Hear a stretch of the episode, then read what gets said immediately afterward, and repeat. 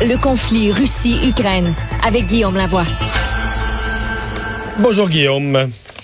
Bonjour Mario. Trois gros sujets euh, aujourd'hui. Commençons par ce qui se passe dans le, nord euh, du euh, dans le nord de l'Ukraine où on a l'impression vraiment que ça c'est un coin où les Russes sont en train de reculer, entre autres autour de Kharkiv. Kharkiv qui est la deuxième plus grande ville d'Ukraine et on est en train de voir euh, le même pattern ou à peu près, le même genre de comportement qu'on a vu autour de Kiev. Et ça pourrait laisser entendre que c'est des très bonnes nouvelles pour les Ukrainiens. On se souvient, Kiev, l'armée russe avait fait une, euh, une avancée très importante, était en train de prendre le contrôle de la ville, puis à un moment donné, il y en avait comme trop pris, et là, il avait été obligé de reculer tranquillement pour dire, ben là, finalement, on va se concentrer sur l'Est. Ben, dans l'Est, il y avait évidemment le Donbass. Au nord du Donbass, c'était Kharkiv. Et là, les, les, Ukrainiens sont en train de faire des gains. Là. Ils grignotent, ils avancent. Ça se fait quartier par quartier, des fois coin de rue par coin de rue. Mais là, ils sont en train littéralement de reprendre Kharkiv. Et là, on ajoute une troisième, euh, un troisième épisode comme ça, qui est autour de Donetsk. Alors, il y a deux grandes villes dans le Donbass alors, le Donbass, c'est dans l'est du pays. Les deux chefs-lieux, c'est la région de Donetsk et de Luhansk. C'est un pôle russophone. C'est vraiment le cœur de l'industrie lourde, les aciéries très importantes, mais surtout le charbon. Et d'ailleurs, moi qui suis allé euh, quand même là, ah ouais, dans tes voyages en Ukraine, t'es allé jusque dans le Donbass? Oui, d'ailleurs, c'était ma première première fois en Ukraine. les gens, après avoir fait mon, mon euh, ma formation à Kiev, on reçoit chacun nos assignations, et moi, je vois que c'est Donbass, puis là, je demande un peu aux gens autour de moi, les gens me disent, tu t'en vas au cœur de la bête, parce qu'il y avait déjà là des manifestations beaucoup euh, plus proches de la Russie. Alors, et quand tu ouvres la porte du véhicule, là-bas, les gens, beaucoup, euh, surtout dans les, les maisons moins fortunées, ils chauffent au charbon. Alors, vous imaginez le niveau de pollution, c'est assez extraordinaire. Et là, tu ouvres la porte de la voiture, et ceux qui ont déjà respiré là, de la poussière de charbon vont comprendre, ça rentre dans les narines immédiatement. là. Alors, j'avais Ils chauffent pas à l'électricité, puis l'électricité est produite avec du charbon. Le charbon est dans la maison, ils chauffent au charbon dans la maison. C'est pas tout le monde, mais dans les maisons les moins fortunées, tu mets du charbon dans le poêle, littéralement.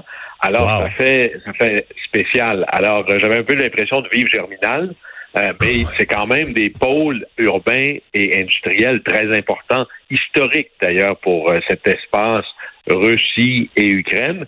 Et ces deux pôles-là sont les deux, euh, sont les deux chefs-lieux qui avaient envahi l'armée russe sans leur drapeau en 2014. Ça fait longtemps là. Et cette guerre-là entre les Ukrainiens et les Russes se passe en russe parce qu'on parle russe dans ce coin-là. Et récemment, euh, Vladimir Poutine avait reconnu l'indépendance des territoires autonomes. Alors, on est en plein dans ce qui était le plus stratégique ou le plus évident pour Vladimir Poutine dans sa conquête de l'Ukraine au départ.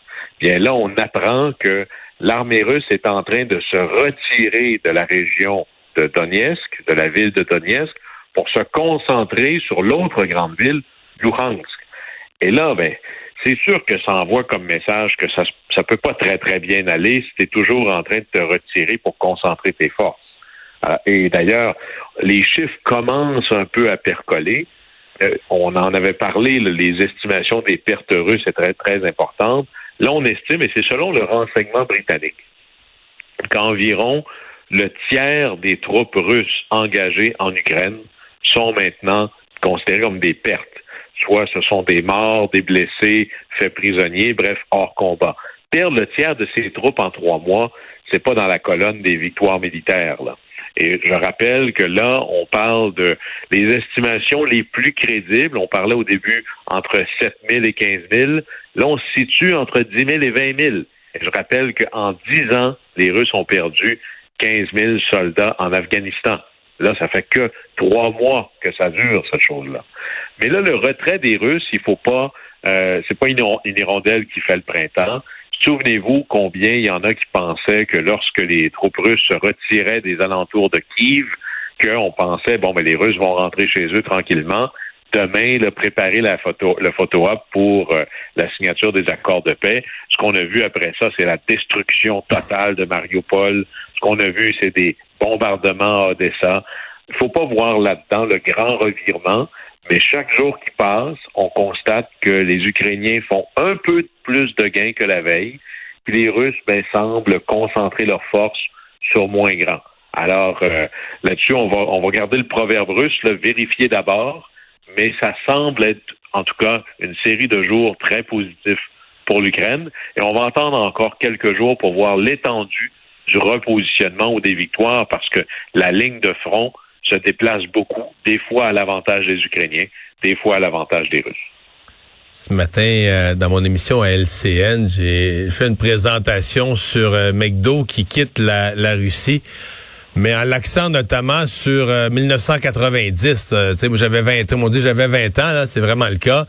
C'est McDo qui rentrait en Russie quelques mois ou un an, je sais pas combien, après la chute du mur de Berlin, euh, euh, la perestroïka, Mikhail Gorbatchev, tu sais, le, rideau de fer qui tombait, le, tu veux dire, les, les, les Russes qui fêtaient l'arrivée de McDo, c'est pas tellement parce que c'est bon pour la santé, parce que je suis capote sur McDo, mais c'est des symboles forts, des symboles forts d'un monde plus uni où tu te dis les guerres sont finies. Là, une fois que, une fois que McDo installe des, des des, des, des, des, des, restaurants en Russie. Mais les Américains, ils bombarderont pas des McDo. C'est comme une image qu'on se faisait d'un nouveau monde. là.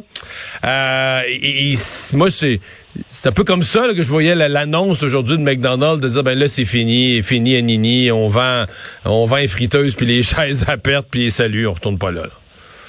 Ça aura duré 32 ans, mais c'est vrai que c'était le symbole des symboles imaginés parce que c'est plus que juste un restaurant de, cuisine rapide qui s'installe dans une capitale importante. Là. Vous aviez un empire, l'Empire soviétique, qui était dédié à une lutte à finir avec son antithèse, le modèle de la démocratie libérale et de l'économie de marché. C'était littéralement le démon. Ça aura duré 70 ans et à la fin, c'est McDo qui s'installe pas n'importe où, dans la capitale à Moscou, et pas n'importe où à Moscou, sur la place rouge. Oui, puis il y a tellement de monde, ils ont fait des burgers. Je me souviens pas de te dire ben, la mémoire, mais, mais ils ont fait des burgers quasiment toute la nuit parce qu'ils n'ont pas voulu décevoir les gens qui étaient venus. Il y avait du monde à perte de vue. Et quand l'heure de fermeture est arrivée, c'était encore full de monde. Fait ça a été un événement marquant quand même, le, le succès, l'enthousiasme. Mais tu sais, c'était bon enfant, le monde était de bonne humeur, mangeait du McDo, c'est assez inoffensif, mais c'était plein de symboles. Là beaucoup de symboles. Un symbole qui nous a aveuglés, ou plutôt aveuglés les Occidentaux, c'était de dire, de penser, bon, ben là, les Russes ont renoncé au soviétisme, ils ont renoncé au communisme, nous allons maintenant les accueillir dans leur volonté euh, libérée d'entrer dans le modèle de la démocratie libérale et de l'économie de marché. Et ce qu'on a oublié, c'est que les Russes ont rejeté le soviétisme, mais ils sont restés russes. Et là, ben, c'est un peu ce qui hmm. arrive. Puis dans l'histoire millénaire de la Russie, c'est toujours le triptyque, une direction politique autoritaire, quelques-uns qui possèdent presque tout, et un modèle extraordinairement conservateur orthodoxe. Mais donc, le McDo, et il faut le reconnaître, le McDo, le 8 mars, ça faisait deux semaines à peine que l'invasion avait commencé, avait suspendu ses opérations, ferme tout. Là, les pertes sont gigantesques. Et d'ailleurs, Starbucks, euh, poulet frit Pizza Hut, pour lequel, pour l'anecdote, Mikhail Gorbatchev a fait des pubs pour vous dire à quel point le modèle soviétique s'est effondré. Hein, vous avez des pubs, d'ailleurs, tapez ça dans YouTube, là, Gorbatchev, publicité, Pizza Hut, et c'est assez bien fait. Mais là, la, pression était trop grande. Euh, McDo vient d'annoncer que là, il, quitte complètement le territoire de la Russie. Ils vont essayer de vendre l'ensemble des actifs. Je pas trop pas clair encore à qui, pas clair pour quel prix, mais vraiment, là, à l'Assemblée des actionnaires, préparez-vous à entendre deux mots, le write-off, on en avait parlé. Il va y avoir une méga radiation. L'estimation la plus précise que j'ai vue, on parle entre 1,2 et 1,4 milliards de dollars. Alors, c'est pas exactement... Effacé au livre, là. Effacé au livre. Ça, ce que je comprends, c'est que ça inclut pas les pertes de ne pas avoir opéré, là, les pertes de revenus d'avoir été fermés ces derniers mois. C'est vraiment la perte de la valeur des actifs et tout ça. Là la perte de la valeur des actifs. Donc, c'est une, méga perte financière et ça, ça va, rester dans la tête des investisseurs pendant longtemps. Et c'est essentiellement une considération réputationnelle. Parce que McDo vend pas des burgers. Ils vendent une expérience. Ils vendent une identité. Ils vendent une image. Comme client, moi, personnellement, je consomme pas dans des compagnies installées en Russie. Comme employé, il y a un manque de main-d'œuvre. Ça veut dire que soudainement, l'employé, là, acheter, c'est voter, mais je peux aller travailler chez le voisin, là. Et là, c'était un problème pour McDo de dire venez travailler chez moi, j'ai, je suis un bon citoyen corporatif, mais en même temps, je fais des burgers à Poutine. Ça passe moins bien. Évidemment, pour les actionnaires, c'est est-ce que moi, je vais est-ce que j'ai le goût, moi, comme PDG, d'aller me pointer une assemblée d'actionnaires puis de me faire ramasser, à un moment donné, de dire OK, on s'en va. Et là, c'est annonciateur de d'autres. Mais c'est ce que j'allais te poser comme question. Je veux dire, quand McDo dit faire des affaires en Russie, c'est fini. Euh, on se garde même pas des installations au cas où, là, on liquide tout. Euh, McDo, McDo changera pas d'idée dans trois ans, puis tout racheter, puis tout reconstruire, puis tout refaire. Là. Ça veut dire que pour une longue période, McDo et tous ceux qui vont limiter, puis pour être nombreux, c'est une coupure de faire des affaires avec la Russie, mais c'est une pour la Russie, c'est majeur comme capacité d'accueillir des investissements étrangers. De... C'est majeur. Et, là, en plus, euh, souvent, il y a un peu de politique dans l'investissement. Par exemple, si tu fais des grosses pertes, ben là, tu cherches un comme toi qui a fait des pertes aussi, donc c'est moins grave. Alors là, c'est comme si, là, c'est le temps de faire de la radiation à cause de Vladimir Poutine. On en avait parlé, les pétrolières commençaient à sortir, mais là, c'est Shell qui vient de dire, OK, nous, on sort, on a vendu tout notre réseau de stations-service. Évidemment, ils ont laissé beaucoup d'argent sur la table. Ils vont faire une radiation d'à peu près 4 milliards. Société Générale, qui est une grande banque française, eux aussi viennent de quitter. Ils ont annoncé une perte de 3 milliards dans leurs revenus. Et là, le dernier en lice, c'est un géant automobile. Ça, c'est des jobs. Renault s'en va. Et là, c'est un peu particulier parce que eux, ils étaient actionnaires à plus du deux tiers dans l'espèce de méga conglomérat automobile euh, russe, 350 000 véhicules par année la dernière, la dernière année, 12 du marché russe. Le nombre d'employés, 45 000. Et là, ils disent, nous, on s'en va, on vous souhaite la meilleure des chances. Ils ont vendu ça pour une, somme de 1 rouble. Alors ça, ça fait vraiment pas beaucoup. Et en échange... C'est un write-off, ça aussi, au livre, là. Ben là, eux, ils sont gardés une petite euh, possibilité dans leur poche d'en arrière, c'est-à-dire la possibilité de racheter leur participation. Dans six ans, c'est ça? Six ans. Ouais. Pas sûr que ça va arriver, mais disons que ça va peut-être aider à faire passer la pilule. Et là, il y a quelque chose qui va un peu forcer le jeu ou convaincre les compagnies qui sont pas encore sorties de la Russie de se dépêcher, parce que le Parlement russe est en train de voter une loi sur la nationalisation des compagnies de pays qu'on n'aime pas. Alors, en gros, ça veut dire que l'État russe pourrait dire demain matin, tout ce qui était à toi sur mon territoire, c'est à moi. Évidemment, oublier la compensation. Fait que c'est peut-être mieux de vendre pour une bouchée de pain que de rien avoir du tout. Mais même si les Russes reprenaient, que ce soit les raffineries, les usines automobiles, etc., tu perds les chaînes d'approvisionnement, la chaîne de distribution, la recherche et le développement. Il n'y en a plus aujourd'hui de compagnies qui vivent là dans une espèce d'éprouvette coupé du monde. La preuve, c'est que même les Lada, ces voitures russes qui étaient faites par Renault, des pièces pour les Lada venaient de Hongrie. Fait que même les Lada, ils sont plus capables d'en faire avant, avant qu'ils soient capables de repartir tout ça. Ça va être très long et on peut imaginer que, en gros, la Russie est en train de transformer son économie à l'image d'une Lada. Hmm. Et finalement, ben euh, dans la série de choses qui se sont pas produites exactement comme dans le scénario prévu pour Vladimir Poutine, à la base de son plan, c'était d'éloigner euh, l'OTAN de ses frontières et dire là, euh, l'Ukraine qui embarque dans l'OTAN ou qui songe à embarquer dans l'OTAN, il n'y en a pas question, on veut pas d'OTAN à nos portes. Ben là, la Finlande et la Suède qui joignent l'OTAN.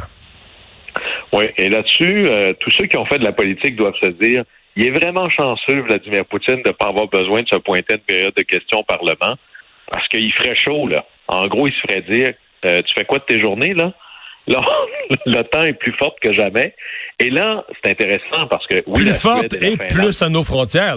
Parce que la frontière ben Finlande, États-Unis, euh, euh, Russie, c'est 800, 700, 800 kilomètres, un immense bout de frontière. Là. Et, ça vient complètement un peu boucler vers le nord l'accès de la Russie et ça vient un peu la, boucler complètement là, dans la mer Baltique. Donc l'accès vers la mer au nord est beaucoup plus compliqué pour la Russie. Et là, ben, pour accéder à l'OTAN, là, tout le monde, c'est le festival de qui arrive, là, mais il faut que tout le monde dise oui. Et là, dans tout le monde dise oui, c'est à l'unanimité qu'on accepte les nouveaux membres. Il y a la Turquie. Et là, la Turquie hésite un peu. Bon, d'abord parce qu'ils dansent sur la ligne avec leur amitié avec la Russie, mais aussi parce qu'en Finlande et euh, dans les pays de l'OTAN ailleurs, on aime beaucoup les Kurdes, qui sont des alliés de l'Occident plus souvent qu'autrement. Et la Turquie, elle, dans ses temps libres, massacre les Kurdes. C'est pas chic, là. Alors là, il va y avoir un peu de tordage de bras. Mais j'imagine l'appel de Joe Biden à la Turquie en disant J'espère que tu nous causeras pas de troubles. On est bien gentil de tolérer tes, tes manœuvres plus ou moins démocratiques envers ta minorité kurde, sans parler des Kurdes de l'Irak. Mais on peut imaginer que la Turquie, là, chiale un peu. Il y a un peu là-dedans pour le show, pour montrer à Vladimir Poutine qu'on n'est pas complètement, que les ponts sont pas complètement coupés. Mais on peut imaginer un vote unanime très bientôt. Guillaume, merci. À demain. Au plaisir.